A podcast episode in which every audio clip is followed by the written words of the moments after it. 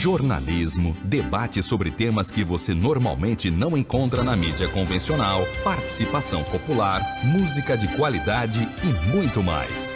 Web Rádio Censura Livre, a voz da classe trabalhadora. Estamos no ar! Estamos no ar. Começa agora o Economia Fácil. Seja bem-vindo, meu amigo e minha amiga ouvinte. Começa agora o programa Economia é Fácil, Economia na sua linguagem. As notícias econômicas dos últimos dias analisadas pela ótica dos trabalhadores. Sou o economista Almir César Filho. É dito que no Brasil o ano só começa depois do carnaval, iniciado no mês de março. Pois bem, já estamos em março, porém, nesses dois últimos meses vivemos muitas, muitas coisas, seja no Brasil e no mundo. Invasão da Praça dos Três Poderes, discurso contra o Banco Central emitido por Lula, ofensiva da Rússia na Ucrânia, viagem de Lula à Argentina, pedidos e envios de arma para a Ucrânia, encontro com Biden, Lula na Casa Branca, é, Putin ameaçando guerra nuclear, Xi Jinping também desaceleração mundial, inflação. Aqui no Brasil, casos de corrupção do governo passado vêm à tona e suspeitas envolvendo ministros de Lula também. E Bolsonaro segue em uma espécie de alto exílio na Flórida. Como poderemos falar de economia sem falar dos 60 dias do governo Lula e um ano da guerra na Ucrânia? E Bolsonaro? Ah, tá chorando lá na Flórida. Esse é o tema desta edição. Hoje, com o professor, nosso amigo Ciro Garcia, professor é, de Direito, historiador, dirigente partidário, participando aqui conosco, a sua participação mensal aqui no Economia é Fácil. Nós vamos à nossa vinheta e já começamos conversando com Ciro Garcia aqui na nossa live, direto das plataformas da Web Rádio Censura Livre. Vamos lá. Economia é fácil. A informação traduzida para a sua linguagem. Com Almir Cesar Filho. Muito boa noite, amigos e amigas ouvintes. Começa a nossa live toda segunda-feira nas plataformas da Web Rádio Censura Livre. Ciro, conversando aqui com você hoje. Muito bem-vindo mais uma vez. Obrigado por aceitar o nosso convite. Dê a sua saudação aos nossos ouvintes. Boa noite, Almir. Boa noite, seguidores do Economia Fácil e a todos que se conectam, que se conectam com a Web Rádio Censura Livre, essa tribuna de luta e democrática dos trabalhadores aqui no nosso estado e no país, porque cada vez mais ela vai ganhando repercussão. Muito bem, agradecendo o Ciro Garcia por participar aqui conosco ao vivo, aqui nas plataformas da Web Rádio Censura Livre. Eu já peço a vocês, amigos e amigas ouvintes que estão conosco participando, não esqueça de dar o seu like e compartilhar nas suas redes sociais, é muito importante, né? É a sua participação aqui conosco. Você é, nas suas redes sociais, manda aí o WhatsApp aí para sua galerinha participe aqui ao vivo na nossa live. E é claro, você que estiver nos assistindo é, em outro momento, você pode e deve também deixar seu comentário, que a gente, evidentemente, traz aqui né, na próxima edição do nosso programa. Agradecendo, como sempre, vocês, agradecendo já, temos a participação aí do nosso amigo Antônio de Pádua Figueiredo, que ajuda nas nossas transmissões, né, nos, lá na, no estúdio principal da Web Rádio Censura Livre, permitindo a gente fazer as transmissões online de maneira descentralizada. Muito obrigado, Antônio de Pádua. E lembrando vocês como vocês podem e devem participar aqui conosco. É, você pode ouvir o nosso programa né, ah, direto das plataformas, né? Que a gente transmite a nossa live, YouTube, Facebook e Twitter, mas vocês também podem, vocês também podem acompanhar a gente, pode acompanhar a gente através das redes sociais, né? Twitter, Facebook e também nos aplicativos de rádio online, né? O aplicativo de rádio online é essa opção para você nos acompanhar, certo? É, você também pode mandar a sua mensagem, deixar o comentário com a sua pergunta, né? Ou também enviar uma mensagem pelo nosso WhatsApp. Vou botar aqui na tela da live, é o 21 965538908. Lembrando que o nosso programa é retransmitido toda quarta-feira às 18 horas na Rádio Comunidade FM 104,9 Friburgo. Um abraço para a equipe e, é claro, para os nossos amigos e amigas ouvintes, certo? Uh, você também pode nos ouvir pelo streaming do site da Web Rádio Censura Livre, o portal de notícias da rádio, que é o www.clwebradio.com e acompanhe a grade completa de programas da Web Rádio Censura Livre e se informe com mais notícias. Gente, vamos logo já tinindo, conversando com nosso amigo é, Ciro Garcia. Como eu disse, o tema dessa edição de hoje é o 60 dias do governo do governo é, Lula. Né? É muito importante a você participar aqui conosco e também é um ano da guerra da Ucrânia. O convidado é o Ciro. Ciro, como historiador, dirigente de esquerda e professor de direito, Passado um ano de guerra, podemos afirmar a respeito das causas reais da, que motivaram a guerra? É, ou a gente segue com a visão da Rússia que a invasão da Ucrânia é uma operação militar especial deste país, é, como afirmou seu governo e a propaganda, para pôr fim à perseguição aos russos étnicos que vivem é, na porção leste do país e também teria o objetivo de desnazificar o governo de, de, do seu vizinho, né? e esses seriam os motivos dessa invasão, a Ucrânia é um estado satélite da OTAN e da União Europeia, é, como denuncia a própria, Ru, a própria Rússia, e numa convergência bizarra também fala isso, parte da esquerda e da extrema-direita mundo afora. Por outro lado, a Rússia seria uma ameaça de um ditador louco expansionista, o Vladimir Putin, saudosista da grandeza soviética, o czarista, como afirma a mídia e os governos ocidentais, para, em suma, para além da propaganda, o que está diretamente nas motivações da guerra, ao menos o que poder, podemos falar do ponto de vista dos trabalhadores e dos po povos pobres e oprimidos? Ciro. Bom, Primeiramente, é importante né, deixar claro que você já me anunciou duas vezes como dirigente partidário e eu sou um dirigente do PSTU, né, aqui no, no estado do Rio de Janeiro, uma organização que é filiada à Liga Internacional dos Trabalhadores, Quarta Internacional, e, portanto, muito do que eu vou falar aqui, ou melhor, o que eu vou falar aqui, tem a ver com as análises que nós é, temos elaborado, tanto a nível da LIT quanto a nível do PSTU. Né? Primeiramente, em relação a essa questão da, da guerra, né? é, esse, esse operativo militar que o Putin continua, um, até, apesar de um ano de guerra, tentando impor, né, através da mídia oficial russa, como sendo a, a motivação da, da guerra, mas isso aí hoje, nem mesmo dentro da Rússia, ele consegue é, um apoio, boa parte, agora mesmo saíram algumas pesquisas independentes, que quase 50% já questiona né, essa versão do Putin. E, na verdade, o que a gente está vendo né, na, desde o primeiro dia é uma guerra de ocupação a uma nação independente. Né?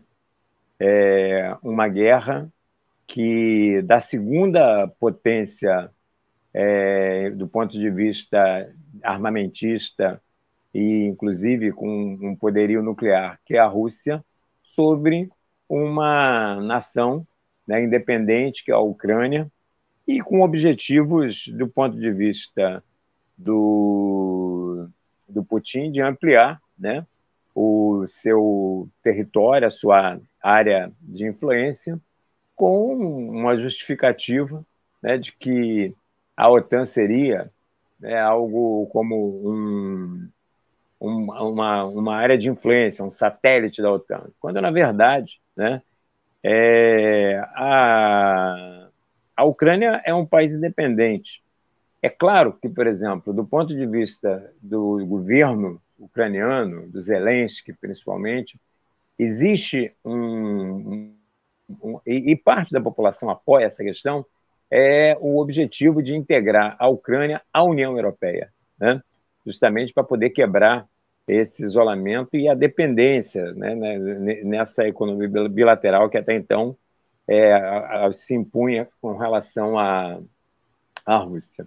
Mas em relação, por exemplo, à OTAN, não, não, não havia essa mobilização, né? até porque é, soaria é, a entrada da Ucrânia na OTAN como uma provocação para o governo russo, para Putin, ainda que ele alimente isso no discurso e uma parte da mídia acaba né, acalentando. Mas, na verdade, o que está ali em questão é, por um lado, né, o, a, a Rússia tentando, nesse momento de uma brutal crise mundial, né, que não se fecha, né, e que só se agudiza, tentando ampliar né, o seu poderio e é, encontrou aí né, essa. Porque tem toda aquela crise de alguns setores, algumas localidades né, da Ucrânia que tem maioria russa, e tem toda uma justificativa para dizer que ali, nesses lugares, os russos estariam sendo é, discriminados e tal e vem com toda um, uma, uma conversa, né, mas para justificar nada mais nada menos que uma postura de ocupação de uma nação independente e que ele achava que ia ser muito fácil.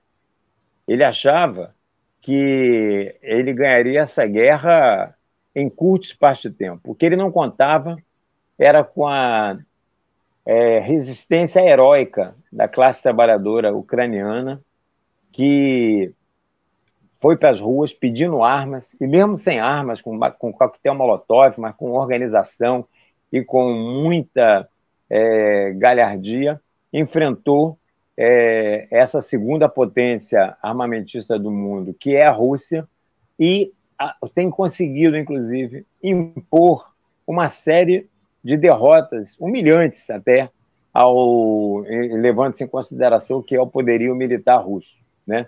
é um ano já de batalha e que, lamentavelmente, só não se resolve favoravelmente a favor da Ucrânia, né, porque esse, é, essa postura heróica da classe trabalhadora americana não tem contrapartida nem no governo ucraniano, né, que ao mesmo tempo em que procura né, apoio do, da, da, União Europeia, dos Estados Unidos, da, através da OTAN, para enfrentar a, a Rússia, mas desfecha ataques é, brutais aos trabalhadores é, ucranianos, que têm tido essa postura heróica de resistência e que têm visto o seu nível de vida se deteriorar a cada dia, né?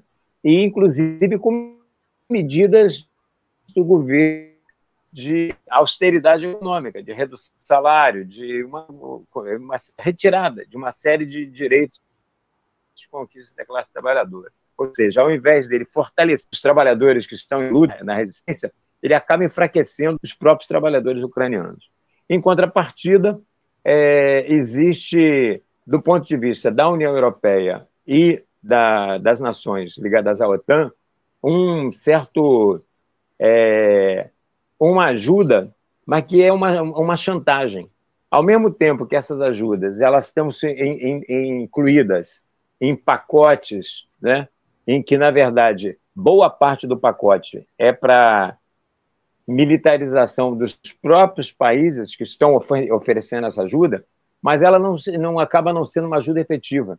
Ou seja, você a, a, a exigência hoje do povo ucraniano, dos trabalhadores ucranianos, é de armamentos, mas armamentos em condições de enfrentar de igual para igual o armamento russo. E muitas vezes as armas que chegam são armas obsoletas, é, a conta-gotas, o que é, impede, por exemplo, que essa batalha já pudesse ter tido um desfecho favorável, inclusive do ponto de vista da Ucrânia, diferentemente do que esperava Putin. Então, essa é a questão que está colocada hoje durante esse um ano de, de guerra. É uma guerra de ocupação e que hoje virou uma guerra de libertação nacional e de independência por parte do povo ucraniano.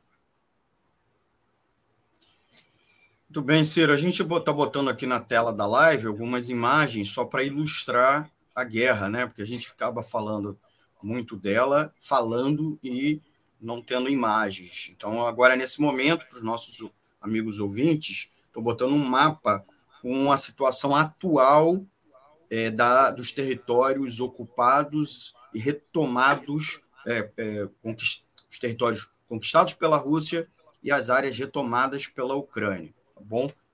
Então, só para acompanhar, só para ilustrar, e antes botei imagens é, de batalhas, né, de soldados com bandeiras da Ucrânia, né, e protestos, né, 365 dias de guerra contra a humanidade, protestos é, na, em toda a Europa, é, nesse momento vem acontecendo. Ciro, vamos à nossa segunda pergunta logo, é muito tema para a gente conversar e pouco tempo. E aí aproveitar também agradecer os nossos amigos ouvintes a darem like. O Antônio de Pado Figueiredo já deu seu like. Dá o like, né? aperta o botão curtir, que ajuda a educar os algoritmos das plataformas para você receber mais conteúdo do programa e da rádio e ainda faz com que os demais usuários da plataforma também recebam como sugestão o nosso conteúdo, tá bom? Nossa segunda pergunta é o que mudou na geopolítica mundial nesse um ano de guerra. Muitos disseram que se iniciava uma nova ordem mundial. É, é inclusive uma expressão explicitamente usada por Vladimir Putin, presidente da Rússia. Mas vimos também a remilitarização do Japão e da Alemanha. Fenômeno no, novo, né, é, que não aconteceu durante todo o pós-guerra e mesmo com o fim da União Soviética. E o aumento da coordenação entre os aliados da OTAN, inclusive o pedido de adesão da Finlândia e Suécia a essa aliança, outrora países neutros. E um aumento do peso da China no processos, nos processos globais, sendo inclusive ela constantemente cobrada, vigiada, por, é, tanto pela guerra como, como por suas manobras militares no entorno de Taiwan e mares do sul da China, região que ela quer exercer poder ou até mesmo controle direto. É evidente uma nova corrida armamentista mundial e ameaças mútuas de uso, inclusive, de artefatos nucleares, confrontação direta entre as superpotências. Inclusive, as tensões são tão elevadas, né, Ciro, que abundam episódios de violações de soberania e espionagem mútua, como foi o caso dos OVNIs nos Estados Unidos, Canadá e China. OVNIs que a gente sabe que não eram é, objetos é, interplanetários, mas provavelmente é, equipamentos de espionagem. A crise econômica, por outro lado, tanto pelos rescaldos da pandemia de Covid, como pelos efeitos da própria guerra e das sanções econômicas mútuas, mergulharam o mundo em desaceleração e inflação. Temos talvez mais do que em curso uma Guerra Fria 2.0, como muitos da mídia chegam a classificá-la, é, mais agravada, é, até pela crise mundial, iniciada, bem preciso lembrar, em 2008, e a gente já está em 2023, piorada, como eu disse, nos últimos anos, é, inclusive pela própria guerra. É, eu, mas eu queria te perguntar: há uma potencial chance a uma terceira guerra mundial, Ciro? Olha, é, inegavelmente, é, essa guerra né, é, de ocupação promovida pela Rússia contra a Ucrânia, ela a, a, aprofundou a crise na ordem mundial. Né? Mas daí a dizer que existe uma nova ordem mundial, vai uma, uma distância. Existe um aprofundamento da crise, existe aumento das contradições interimperialistas, né? que atinge inclusive as semicolônias, é, existe esse processo de rearmamentismo, como você bem citou na própria pergunta.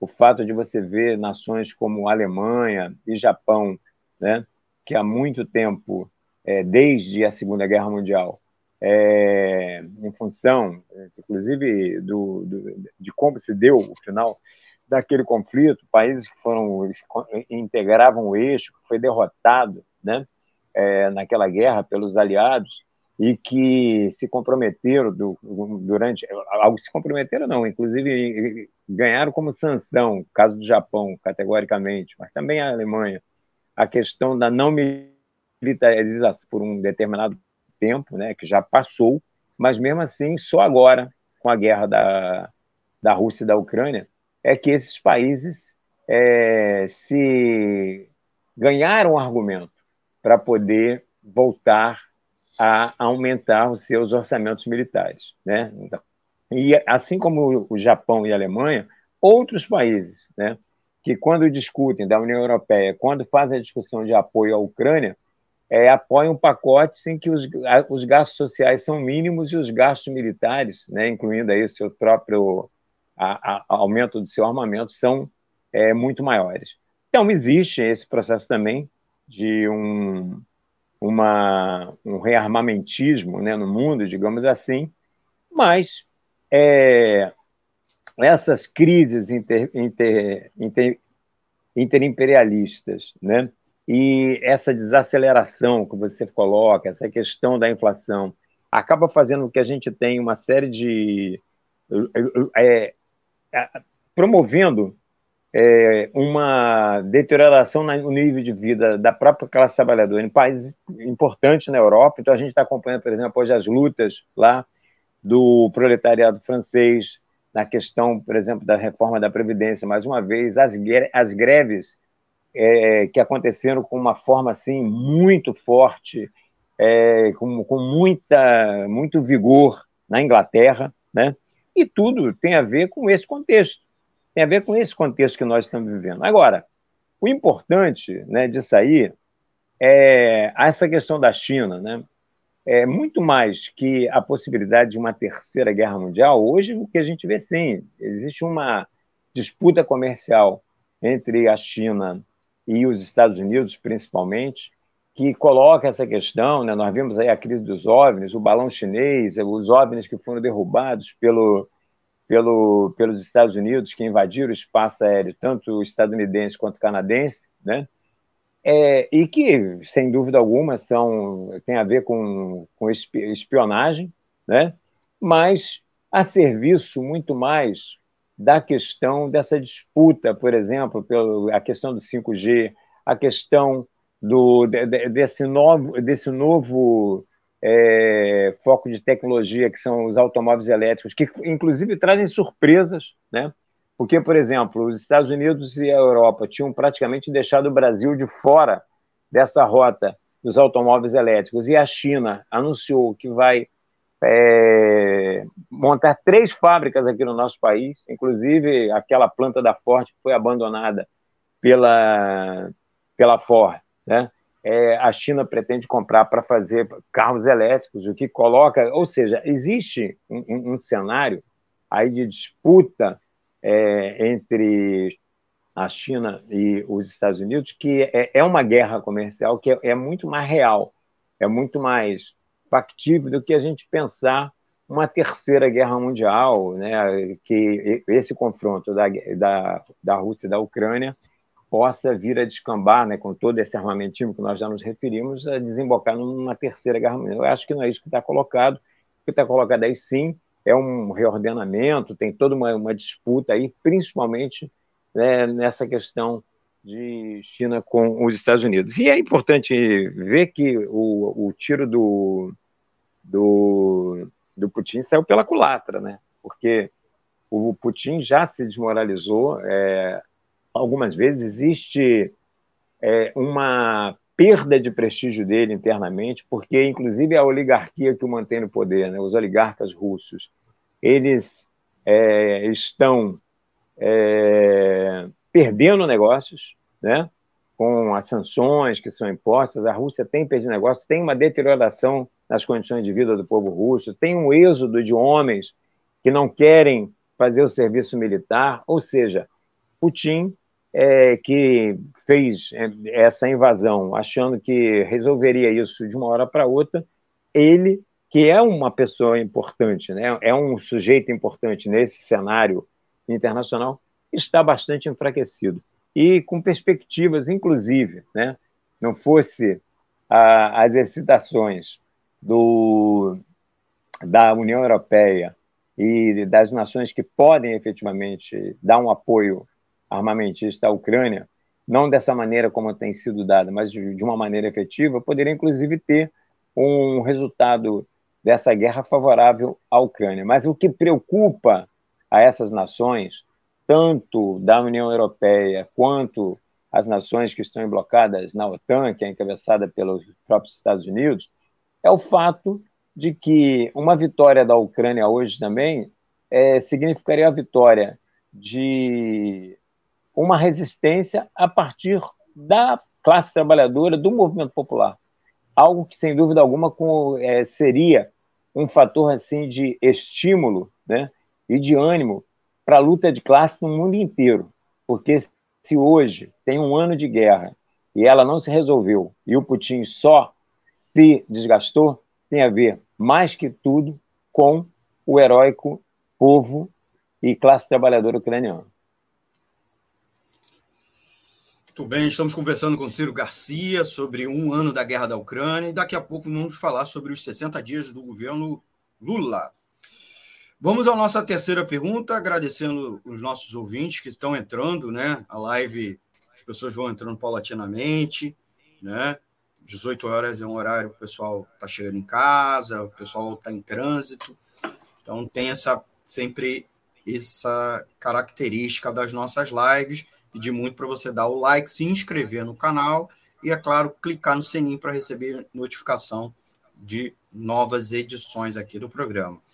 Ciro, é, quais foram os impactos da guerra no Brasil, da guerra da Ucrânia no Brasil, na América Latina e periferia mundial? Você já começou a delinear, né, a partir da mudança da geopolítica mundial e do próprio reordenamento do sistema econômico mundial que é tanto causa como consequência da guerra, né? Aí a gente, eu queria te perguntar, é, Lula é, e antes Bolsonaro se negaram a tomar partido, embora aprovaram resoluções, né, o governo brasileiro, tanto antes quanto atualmente, resoluções na ONU contra a invasão. Contudo, o governo do Brasil segue se é, segue agora ainda mais com Lula se oferecendo para mediações isso é possível ou é uma bravata do governo Lula e da sua diplomacia? E aí eu queria culminar. Né? A gente está com uma série de questões. Né? Quais é o impacto também na periferia né? É, mundial do capitalismo, não só na América Latina? Uh, a gente está passando por inflação das commodities e uma pressão, inclusive, dos países para apoiar um ou outro lado. Isso inclui o Brasil. Essa posição está correta do Brasil nesse momento de neutralidade, ou até mesmo de buscar a mediação? E mais do que isso, como os trabalhadores devem se comportar? Qual deveria ser a posição dos trabalhadores? Muitos na esquerda criticam a negativa de Lula de enviar munições para a Ucrânia, como pediu governo, os governos da União Europeia e dos Estados Unidos. Por outro lado, tem setores, inclusive da esquerda, que defendem é, a posição do Putin. Sabemos que há, inclusive, batalhões populares na guerra, né? você estava citando, é, e uma resistência civil em ação na Ucrânia à ocupação. Qual deve ser a, a nossa posição? Também qual é a nossa posição sobre o governo Lula sobre os governos da América Latina é, e do Sul global com relação a essa guerra? Ciro. Bom, primeiro que a guerra ela tem consequências no mundo inteiro. Né? Eu falei das contradições inter, interimperialistas, né? e inclusive citei é, alguns fatos que estão se dando nesse momento na luta de classes em países da Europa, como França, como a Inglaterra, mas é claro que ela atinge também a periferia né, do capitalismo. Por quê? É, tem duas coisas que diretamente têm consequência da guerra. Uma é o aumento do combustível, né? é, no aumento do preço dos combustíveis, e outra, que é o aumento do preço do trigo, né?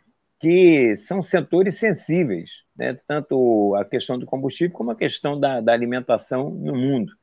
Então, isso, por exemplo, faz uma pressão também aqui na América Latina. Hoje, os conflitos que nós estamos assistindo, como recentemente no Equador e atualmente no, no, no Peru, né? É, o enfrentamento do povo peruano é, contra o governo de Dina Boluarte, né, que assumiu com a, o impeachment do, do Castilho, mas que já tem dezenas de mortes, mas e que é um processo revolucionário que está em curso, estão diretamente ligados também a essa questão do desse conflito. É, o, as, o fato de que tanto Lula quanto Bolsonaro né, foram optaram pela neutralidade é importante entender que foram a neutralidade optaram pela neutralidade mas por motivos distintos, né? Bolsonaro, um governo de ultradireita, que na verdade flertaria ali com o apoio a, até mesmo ao Putin, porque apesar é, é, são as contradições, né? O, a, a, esquerda tem todo um setor da esquerda que vê o, o, a Rússia como se fosse um, parte de um bloco anti-imperialista, mas Putin na verdade é um dos grandes ditadores né, do planeta, uma ditadura capitalista, é claro, né, e que tem o apoio de alguns é, ditadores da Erdogan bom, e outros ali, e isso é, era um flerte com, com o governo Bolsonaro, mas acontece que era a, a, pressão foi muito grande, né? era muito evidente essa coisa da, da, da guerra, da ocupação, da maneira como foi feita, e ele acabou optando pela questão da, da neutralidade, falando em mediação. Né? Mas, pô, é, o Bolsonaro era um bravateiro, mais que qualquer outra coisa, sempre foi uma bravata. O Lula não. O Lula, ele, quando coloca a questão da neutralidade, é, é, tem a ver, é, é um outro viés, né? porque o PT faz parte de um setor da esquerda que vê, é, digamos assim, uma certa bipolaridade, como se houvesse um campo progressivo, né, da qual é anti-imperialista e, e, que da qual Rússia faria parte. E isso leva, faz com que o PT é, tenha um dos seus maiores calcanhares de Aquiles, que é justamente apoiar uma série de ditaduras capitalistas do mundo, como na Venezuela, do Maduro, na Nicarágua, do Ortega, e assim por diante.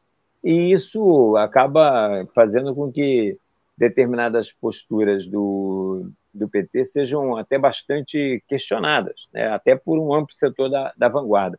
Agora, é, de fundo, eu acho que está correto a, o, o, governo enviar é, armamentos para e apoio material objetivo para a Ucrânia. Eu acho que tem que ser uma exigência nossa, da classe trabalhadora, inclusive, mas daí a, a gente achar que o, o, o Brasil pode vir a ter um papel de fato de é, mediação nesse, nesse conflito vai uma distância também um tanto quanto grande. O, o Brasil não tem esse peso.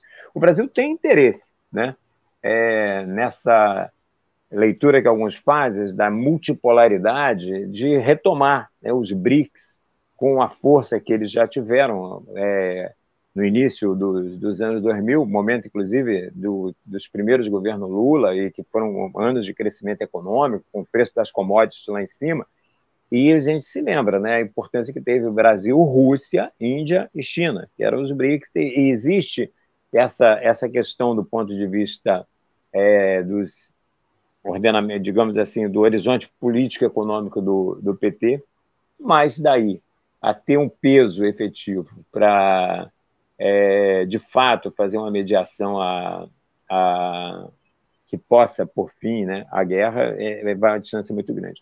Agora, isso também tem uma outra, tira uma outra questão. Essa neutralidade, ela leva também a uma questão que é a, a paz, né?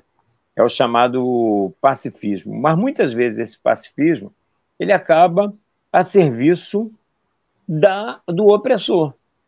Porque nesse momento não é um momento de paz. A paz é a paz dos cemitérios. Essa daí já existe, porque foram milhares e milhares de trabalhadores ucranianos mortos, crimes de guerra, é, estupro como arma de guerra, uma série de os horrores que a guerra traz. E existe hoje uma, uma luta, né, que é uma combinação de uma guerra de libertação nacional com a luta pela independência política da classe operária ucraniana, pela sua própria libertação social. Essa é a questão que está colocada. E nós temos que apoiar esta, essa luta com armamentos, mas armamentos práticos, armamentos objetivos. Então, essa tem que ser a nossa postura, exigir do governo brasileiro que faça parte, não só que ele mande armamentos e apoio material objetivo, mas que também pressione os demais países a, de fato, ajudarem a, a, o, a resistência ucraniana. E algumas medidas têm que ser exigir também eh, do próprio governo é, ucraniano, como, por exemplo, a expropriação das, das oligar dos oligarcas russos, que é uma contradição. Existe uma série de oligarcas russos que ainda estão com seus negócios sendo efetuados na, na Ucrânia, e eles é que estão oferecendo armamentos para o Putin. Ora, bolas, é o lucro deles, é o, é, é o desenvolvimento dos seus negócios na própria Ucrânia que fortalece o, a, o, os, os, armamentos do Putin. Então, isso são coisas que a gente tem que exigir a expropriação da, das, dos oligarcas russos, né? E destinar todos os recursos do país a serviço da vitória, né? Uma vitória que tem que ser feita, como eu já coloquei, porque é uma luta de libertação nacional combinada, na verdade, hoje, com uma luta por independência também política e, e social da classe trabalhadora ucraniana. Então, acho que essa que tem que ser a postura da classe trabalhadora, não só aqui no nosso país, mas no mundo. Muito bem, estamos conversando com o Ciro Garcia sobre um ano da guerra da Ucrânia e no próximo bloco vamos conversar sobre os 60 dias do governo Lula, né? É, eu queria mandar um abraço para quem deu o like, ou pelo menos que a gente está conseguindo registrar aqui, o Raulinho Lucena, a Deise Oliveira, o Sérgio Perdigão, a Daniele Bornia, o Leon Neves e o Antônio de Pado Figueiredo, que eu já falei. Agradecer também a Márcia Lúcia, que deixou aqui um recado, um comentário. Boa noite, Ciro Garcia e Almir Filho. Vou mandar um beijão a esta ouvinte muito especial que, que no final do mês vai fazer aniversário no dia 27 de março, tá bem? Então, é, agradecendo vocês e já voltamos depois do nosso intervalo. Vamos às nossas campanhas da Rádio Censura Livre. Jornalismo, debate sobre temas que você normalmente não encontra na mídia convencional, participação popular, música de qualidade e muito mais. Web Rádio Censura Livre, a voz da classe trabalhadora. Para manter o projeto da Web Rádio Censura Livre de uma mídia alternativa, buscamos apoio financeiro mensal ou doações regulares dos ouvintes, de amigos e parceiros, já que não recebemos recursos de grandes empresas, políticos ou partidos. Seja um apoiador regular e ouça o agradecimento no ar durante as edições dos nossos programas. Sua ajuda é muito importante para nós. Enviamos prestação de contas mensal aos nossos apoiadores. Temos uma vaquinha virtual permanente. Para ajudar a Web Rádio Censura Livre, anote os dados da nossa conta. Banco Bradesco, agência 6666. Conta corrente número 5602, dígito 2. Se preferir, nosso Pix é 32 954 696 0001 81. Somos uma emissora sem fins lucrativos e as contribuições são para pagar os custos de manutenção e transmissão. Desde já agradecemos a sua ajuda. Web Rádio Censura Livre, a voz da classe trabalhadora. Acompanhe a programação. Acompanhe a programação da Web Rádio Censura Livre no site www.clwebradio.com, no aplicativo exclusivo para ouvir rádio no celular, tablet e Smart TV. A emissora também está no Rádiosnet um dos maiores aplicativos para esta finalidade, na nossa página no Facebook e no canal da emissora no YouTube. Acesse o nosso canal escrevendo youtube.com barra C barra Censura Livre. Tudo junto. Inscreva-se no canal e acione o sininho para receber as notificações de novos vídeos. Web Rádio Censura Livre. A voz da classe trabalhadora. Jornalismo, debate sobre temas que você normalmente não encontra na mídia convencional, participação popular, música de qualidade e muito mais. Web Rádio Censura Livre, a voz da classe trabalhadora. Economia é fácil. A informação traduzida para a sua linguagem. Com Almir Cesar Filho. Voltamos, voltamos com a segunda parte, com o segundo bloco do programa Economia Fácil. Essa live está sendo gravada, transmitida, né? A live do dia 6 de março de 2023. Conversando aqui comigo, Ciro Garcia, nosso articulista de conjuntura nacional e internacional, ele que é historiador, professor de direito e dirigente partidário. Agradecer ele e agradecer os ouvintes que estão nos acompanhando a, a, diretamente na live, pedir a todos e todas a dar o like, né? Dar aquele like, que ajuda a educar os algoritmos e ajuda o nosso conteúdo ser oferecido e como sugestão a outras pessoas, e se inscrever aqui no canal e deixar um comentário. Deixa um comentário no chat, ou você que estiver assistindo depois, na caixa de comentário, que ajuda também a movimentar os algoritmos, engajar, e serve também como um termômetro do que você está querendo. Coloca aqui sua pergunta, sua sugestão de pauta para a nossa próxima edição.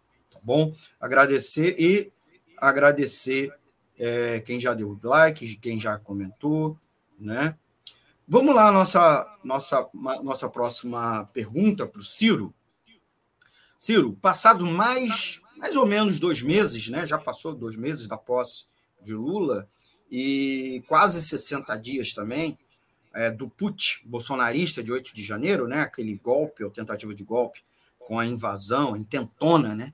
a intentona bolsonarista, que resultou na invasão e depredação das sedes dos três poderes, é, o governo Lula se consolidou ou não é, em força, tanto junto à sociedade civil quanto à classe política, porque no início, e você mesmo na edição que a gente te trouxe, logo depois do ocorrido, fez uma série de ponderação, ponderações e contestações sobre isso. É, passado da sua última entrevista, sua última participação aqui, para agora, houve algum tipo de mudança é, nessa, nessa realidade, nessa conjuntura? A gente pode dizer também é, qual é a força do governo de frente ampla de Lula e Alckmin neste momento. Lembrando que não é um governo só de Lula e do PT, é uma frente ampla. Por sua vez, o mercado, a gente viu vários momentos, episódios de contestação, de questionamento do governo. E exige ainda mais medidas. O governo vai conseguir fazer frente ou vai aplicar essas, essas exigências é, do mercado? Os militares seguem com uma, um certo grau de contestação. Nós não vamos questionar ainda a questão da anistia é, ou não aos militares ou mesmo aos golpistas, mas eu queria falar dessa consolidação do, ou não do governo. Né? É, logo de, como a gente conversou logo depois é, do golpe, a gente está conversando o que mudou de lá até cá, 60 dias depois do golpe. Ciro. Então, é, primeiro aproveitar também para dar um abraço aí à galera toda que está ligada, a Márcia, aos companheiros aí do PSTU de Niterói São Gonçalo, Deise, Dani, Raoni, Sérgio, é, e a galera aí que, como eu estou no celular, eu não vejo todo mundo que, que entra, mas, pô, é legal tá aí contando com a participação de vocês todos. É, em relação a essa questão, o, se, na verdade, né, é, depois do 8 de janeiro, é, de fato, se deu um fortalecimento do, do governo da Frente Ampla, que na verdade é um governo de unidade nacional. Né? Eu acho que o único setor que está fora é o, do, o, o, que eles chamam de agro é, tro, trogloditas, né? mas até uma parcela do próprio agronegócio, o conjunto da burguesia está junto aí com o, o, governo Lula, que inegavelmente é, se fortaleceu é, depois da derrota, né, da tentativa de golpe do dia 8 de janeiro, e o Lula tem uma, um trunfo muito grande né, na, à sua disposição, que é o efeito contraste. Né? É, tudo que ele faz, é, por mínimo que seja, quando se compara com o governo anterior, parece que é uma diferença abismal. Então, é, agora mesmo nós tivemos, por, com todos os verões, né, catar tragédias promovidas pelo descaso né, dos poderes públicos em relação à contenção de a prevenção né, desses acidentes climáticos, porque existe condições de ser evitada essas tragédias, essas mortes, onde geralmente quem morre são os pobres, né, são é, a parcela ligada à classe trabalhadora mais humilde, que mora nas encostas, em área de risco e tal.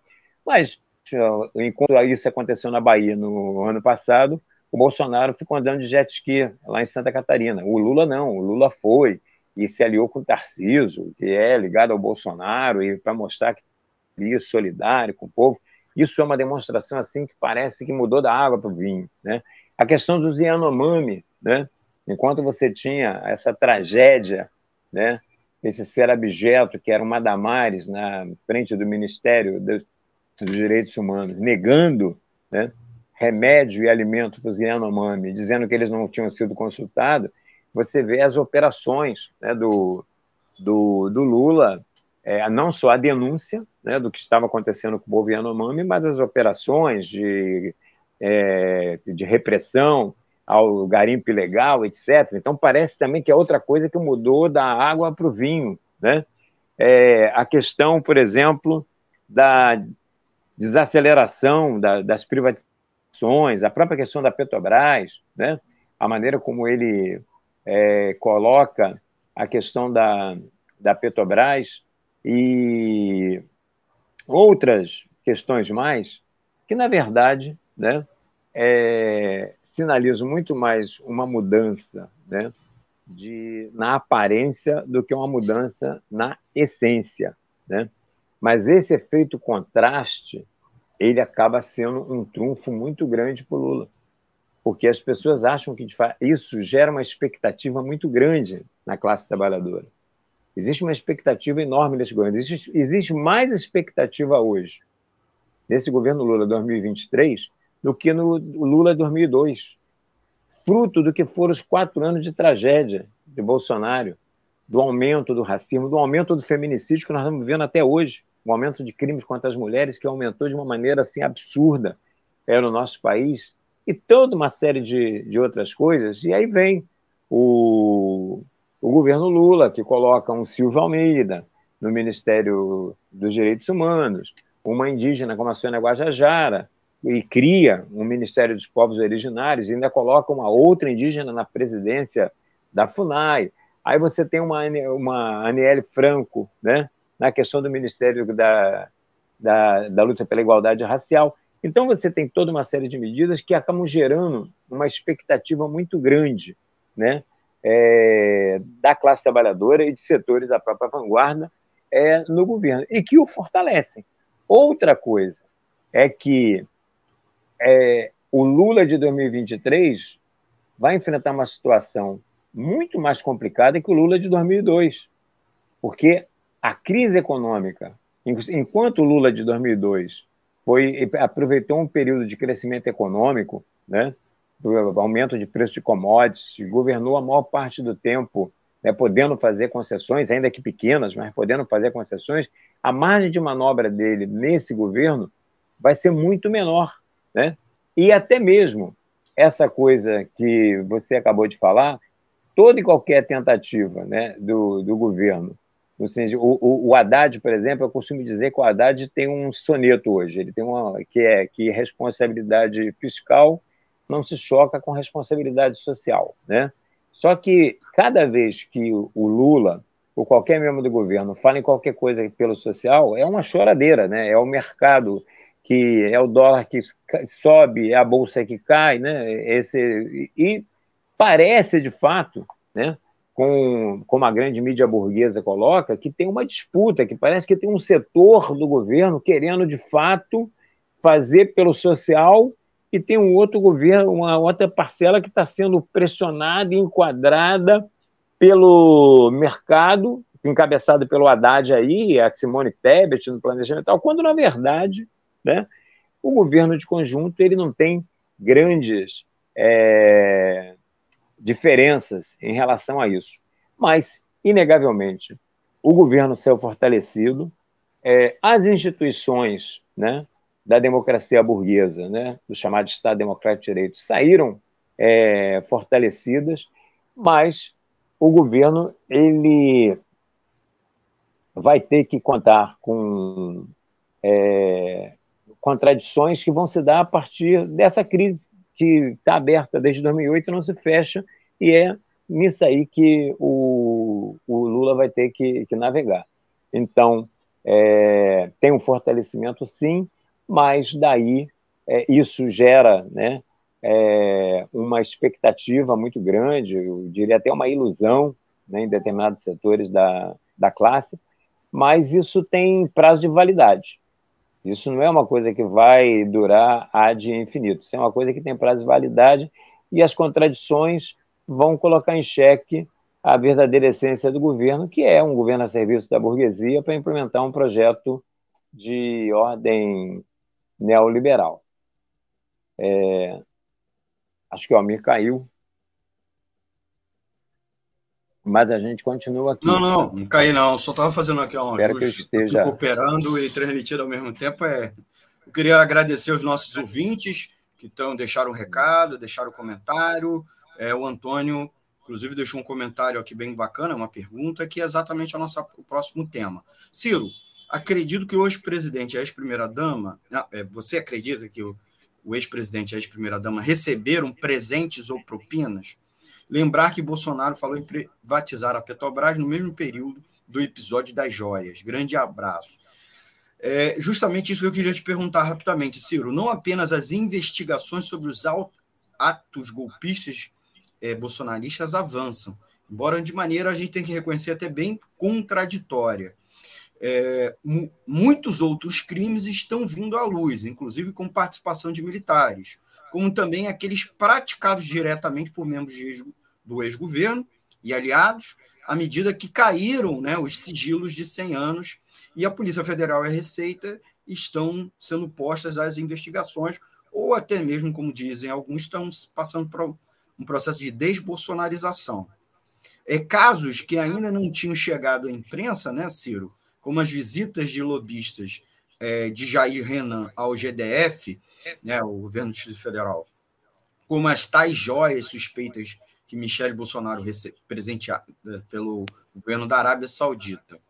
A chance de impunidade ou, um, ou mesmo uma anistia na tentativa de repactuar com os militares, é, com o Centrão e segmentos empresariais outrora bolsonaristas, é, como também Bolsonaro, por hora, está chorando lá na Flórida.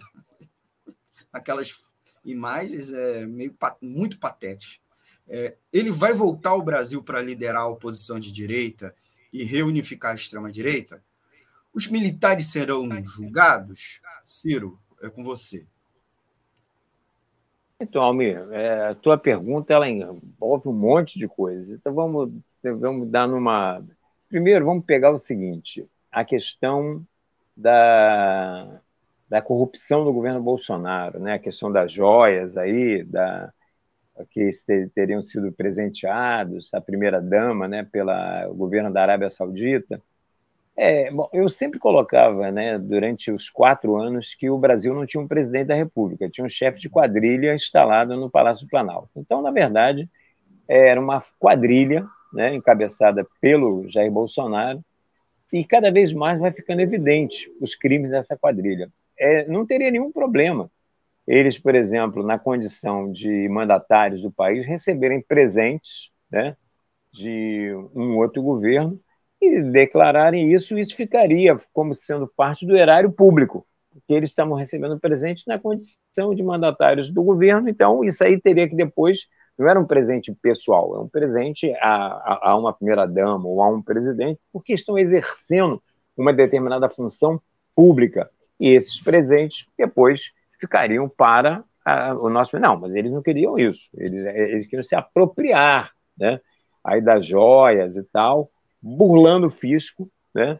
E parabéns aos companheiros da Receita Federal que barraram né, essa entrada, o que mostra a importância da estabilidade para os servidores públicos, né? porque se fosse, por exemplo, funcionários terceirizados, é, não teriam condições de peitar o governo Bolsonaro, de peitar os militares como eles fizeram, e a estabilidade no emprego que permite né, que trabalhadores competentes como eles possam exercer a sua função com isenção, né, mas nenhuma surpresa em relação a essa aí do, dos crimes né, da família encabeçada pelo, pelo Bolsonaro.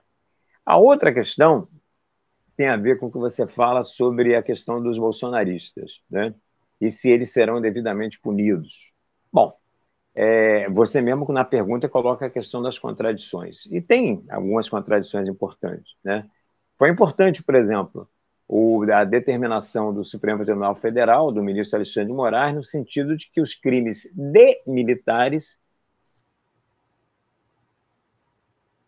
são julgados pelo Supremo Tribunal Federal, e não crimes militares, crimes de militares, tá? E por isso vão ser julgados pelo Supremo Tribunal Federal. Isso aí, por si, por si só, é algo positivo, né?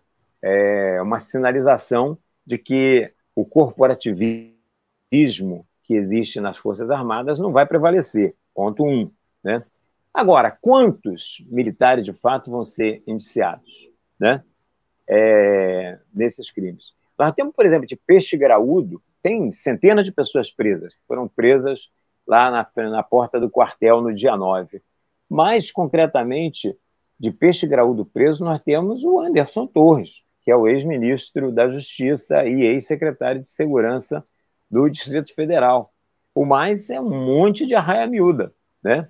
Para não dizer que não tem, tem também o Daniel Silveira, que pô, perdeu, né? Tão logo ele perdeu a imunidade parlamentar, foi reconduzido à prisão pelas suas, pelos inúmeros descumprimentos, né? Das medidas é, é, cautelatórias que tinha sido estabelecido pelo Supremo, que ele não cumpria coisíssima nenhuma. Então está no lugar de bandido, é na cadeia, onde é que ele tinha que estar já o tempo todo. Né? Então, é, isso são contradições. Por outro lado, né, a gente tem é, a, a, o esforço do governo em manter uma base de apoio parlamentar faz com que essa frente ampla, né, esse governo de unidade nacional, tenha que buscar apoio, inclusive dentro daqueles que até ontem eram bolsonaristas.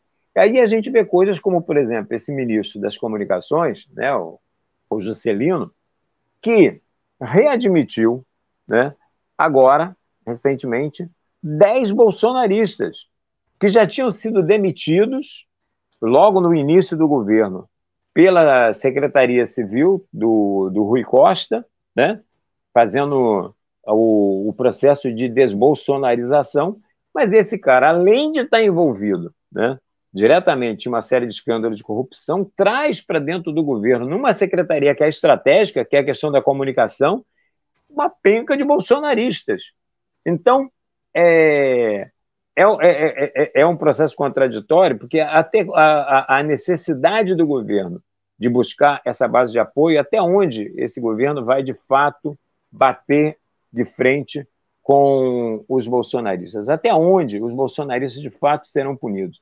É claro que nós temos que levar em consideração que isso não é uma questão que depende só da vontade do governo ou do Supremo Tribunal Federal, do Supremo Tribunal Federal, que são instâncias da superestrutura política.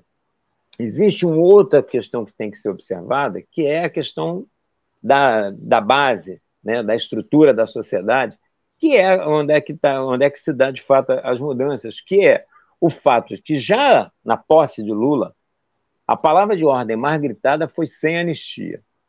E depois dos atos dia 8, quando no dia 9 aconteceram atos né, em resposta no país inteiro, aqui no, no, Rio de Janeiro foi na Cinelândia, em São Paulo foi no, na, na, Avenida Paulista, sem dúvida alguma, a palavra de ordem que mais repercute é sem anistia. Então, eu acho que o que cabe a nós, como movimento social organizado, os partidos políticos de esquerda, os movimentos sociais, é se organizar de maneira independente e, existir de, e exigir, de fato, a questão da, de que a sem anistia, é, que tem ecoado nos atos no país inteiro, é, se cumpre e se efetive, que a gente veja não só né, é, os financiadores, os grandes, é, aqueles que de, de fato, os ideólogos, os financiadores, militares, generais, inclusive, porque, por exemplo, o dia 8 foi a culminância de mais de um mês, meses, né, de acampamentos, por exemplo, na, na porta de quartéis, que é um crime militar.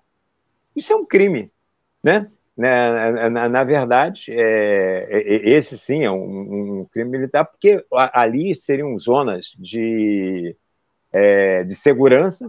Eu me lembro, por exemplo, na década de 80, teve uma passeata do movimento negro que foi impedido de passar em frente ao Palácio Duque de Caxias para chegar no Zumbi dos Palmares, porque ali era a zona militar, e nós apanhamos. Eles baixaram o, o, o, cacete na gente, e depois veio aquele, esse monte de camisa verde amarela amarela, essa usurpação da camisa da seleção brasileira, na porta de quartéis. Né? Quantos generais serão punidos de fato por isso? Porque esse é um crime militar. Esse vai ser julgado lá pelo Supremo Tribunal Militar. Mas vão ser indiciados alguns? Esse faz parte da, da luta, de fato, pela desbolsonarização. É, então, de nossa parte, para que não caia na impunidade, que nós temos que, enquanto parte do movimento social, é, é, é lutar pela sua organização independente e fazer uma campanha para que, de fato, é, não haja impunidade e que os bolsonaristas sejam penalizados, a começar do chefe da quadrilha, que é o senhor Jair Messias Bolsonaro. Por fim, a última pergunta que você fez, meu amigo, é sobre a possibilidade da volta dele para liderar o processo de oposição.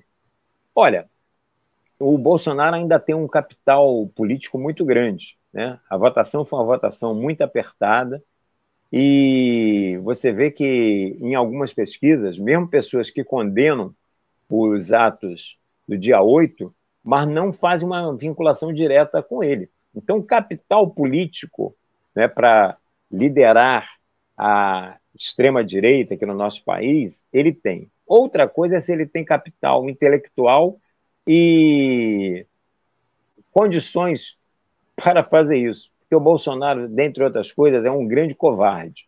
Uma coisa é o Bolsonaro com imunidade parlamentar, que teve durante anos no baixo clero, que não fez absolutamente nada a não ser sindicalismo corporativista para para as Forças Armadas e para as Forças de Segurança, mas ele era um dirigente sindical com um mandato parlamentar e não fez absolutamente nada a não ser ódios à ditadura, à brilhante Ustras e outras é, coisas hediondas como essa mas ele tinha imunidade parlamentar. Então ele podia falar grosso contra as mulheres, ele podia falar grosso contra os negros, fala grosso contra os indígenas, fala grosso contra a população LGBTQIA+, mas agora ele não tem mandato, ele não tem mais imunidade parlamentar.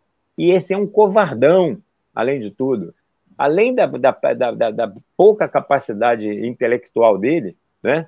que beira a indigência, é, é, é a, a profundidade de um pires, é um covarde. Então eu tenho minhas dúvidas. Eu acho que tem uma disputa aí, que tem o Tarciso, que tem o Zema, porque tem o próprio Cláudio Castro aqui no Rio de Janeiro, que a gente vê, né, apesar de que ele é, meio que transita às vezes de uma maneira meio independente, como na própria campanha foi, mas eu acho que o espólio da extrema-direita será disputado e não sei se o Bolsonaro terá condições. Além do que, eu acho que quando ele chegar, vai acirrar o movimento, acirrar a campanha pelo sem anistia, e nem que seja por alguns dias, mas nós vamos ver esse canalha na cadeia.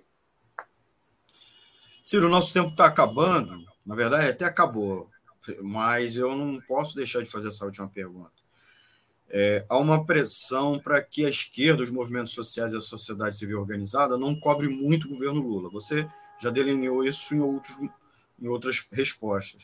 É, Essa pressão é justificada porque haveria essa herança maldita de Bolsonaro, os, Bolson... os movimentos bolsonaristas seguiriam ameaçando com novas tentativas de golpe de Estado, e também a pressão do mercado e da mídia burguesa, e também é, os políticos fisiológicos exigindo cargos, emendas, recursos, etc. É correto não exigir muito ou cobrar o governo Lula? Você falou, a aliança do Lula com esses partidos, inclusive com o partido de direita, já está mostrando muitos problemas. Né? Além da não entrega de votos, que é o que ampararia, justificaria eles comporem o governo, tem a questão central da questão ética e da questão da corrupção. Né? Você citou o caso do Juscelino Filho, que ia ter uma reunião hoje, dia 6 de março, com Lula, é, Daniela do Vaguinho, indicações de esposas e ministros e ex-governadores do PT para tribunais de conta, você não citou, pelo menos não me lembro aqui, mas tem isso colocado. Por outro lado, tem todo um lixo bolsonarista e neoliberal que prossegue vivo. O BNCC, a BNCC, a Base Nacional é, Curricular, a reforma do ensino médio, o Banco Central Independente, a reforma trabalhista e da Previdência, que estão aí, não foram revogados, nem tem sinalização em torno disso. É, como que os movimentos sociais e organizações de esquerda e da classe tra trabalhadora devem atuar daqui para frente? E eu queria que você já fizesse suas considerações finais e se despedisse dos nossos ouvintes em razão do tempo. Ciro, com você.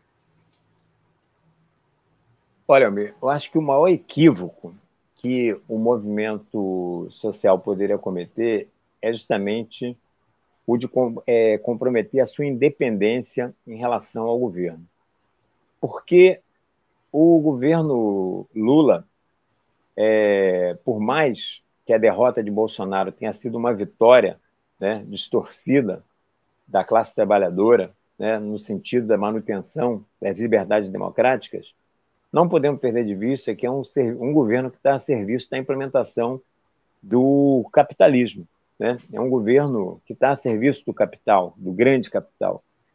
E, portanto, é, as medidas que ele vai tomar, é, em essência, são medidas é, para atender os interesses dos grandes empresários em detrimento da nossa classe, da classe trabalhadora. Então, a tarefa que está colocada para nós, enquanto movimento social, é manter a nossa independência e manter as nossas reivindicações. Então, por exemplo, Agora, na quarta-feira, nós vamos ter o 8 de março, que é o Dia Internacional de Luta é, da, das Mulheres. Né? É, a pauta que nós vamos ter que estar colocando lá, por exemplo, é a questão da legalização do aborto, porque o governo, já desde a campanha, para poder fazer média com as igrejas evangélicas, abriu mão dessa bandeira. Mas essa é uma bandeira do movimento que tem que continuar a ser levantada. E para isso a gente tem que ter autonomia tem que ter independência em relação ao governo. Né? E é isso que é um, além da luta contra o feminicídio, é por condições de, de igualdade no mercado de trabalho e toda uma série de outras questões, essas questões são do movimento que tem que ser levantada alto e bom som na quarta-feira, no dia 8 de março. No dia 20 de março, está sendo chamado um Dia Nacional de Luta contra o, o aumento das taxas de juros. É uma coisa altamente positiva. Né? do ponto de vista da classe, porque esses juros que são praticados aqui no nosso país são os juros mais altos do planeta, só atendem e só servem para especulação financeira. Né? Mas apoiar a luta contra os juros, é, contra a alta dos juros, não significa apoiar a política econômica do governo. São coisas completamente diferentes. Nós temos que apoiar a luta contra o aumento das taxas de juros dentro do ponto de vista da, da lógica da classe trabalhadora é, se mantendo de uma maneira independente, né? E essa é a tarefa que vai estar colocada para nós. Nós temos que, em relação à política econômica do governo, ter uma política de exigência e denúncia. Exigir né, que ele cumpra as questões que são da necessidade para que a gente possa é, garantir um, uma vida digna para a classe trabalhadora, como revogação da, da da reforma trabalhista, da reforma previdenciária, aumento no salário mínimo, como mínimo o dobro, que é um absurdo esse aumento de R$ reais, e toda uma série de outras medidas, né? Nós temos que é, reivindicá-las e denunciar nos momentos em que ele não fizer ou atacar, né? A classe trabalhadora. Então, a nossa política tem que ser autonomia e independência da, da, da classe trabalhadora, do movimento social organizado em relação ao governo e exigência e denúncia em relação a esse governo. Até porque é, nós sabemos aqui, e vou terminar com isso, né, que nós vamos ter as reivindicações da classe trabalhadora atendida né, no momento em que nós conseguimos derrotar esse sistema capitalista putrefato e construir uma sociedade socialista, onde aqueles que é, geram a riqueza através do seu trabalho possam gerir essa riqueza, essa riqueza e, mais que isso, usufruir dessa riqueza.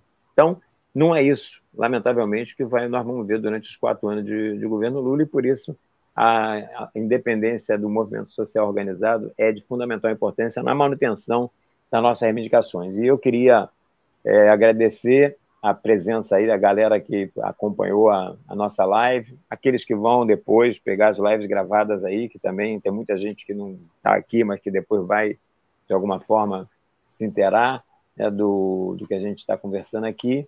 E um grande abraço para Almir, para todos que nos acompanharam aí na live. E sabendo que na, no mês que vem estarei de volta. Né? A gente tem aí no primeira segunda-feira de cada mês, a gente vai estar aqui batendo papo aí com no Economia Fácil junto com o Almir e os seguidores da Web Rádio Censura Livre. Um grande abraço. Muito obrigado, Ciro Garcia, conversando aqui conosco sobre os 60 dias do governo Lula, um ano da guerra na Ucrânia e o Bolsonaro que está lá choramingando, agradecendo a ele por dar essa visão da esquerda, uma visão também ligada aos movimentos sociais, da conjuntura nacional e internacional.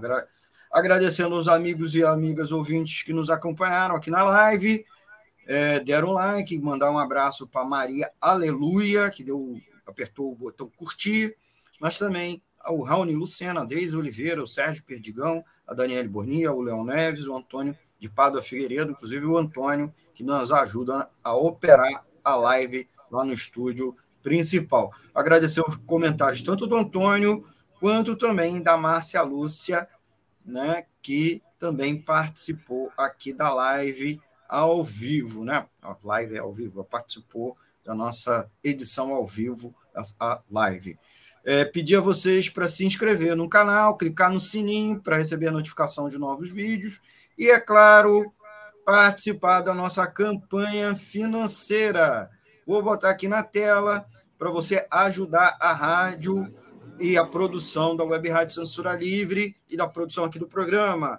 Nossa chave Pix é o 32 954 696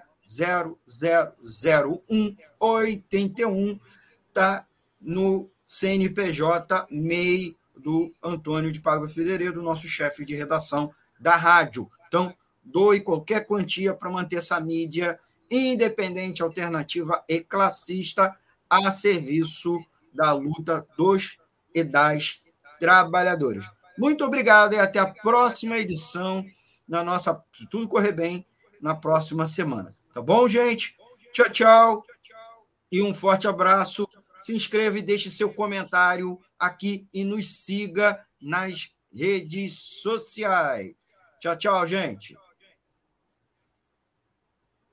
Jornalismo, debate sobre temas que você normalmente não encontra na mídia convencional, participação popular, música de qualidade e muito mais. Web Rádio Censura Livre, a voz da classe trabalhadora. Economia é fácil. A informação traduzida para a sua linguagem. Com Almir Cesar Filho.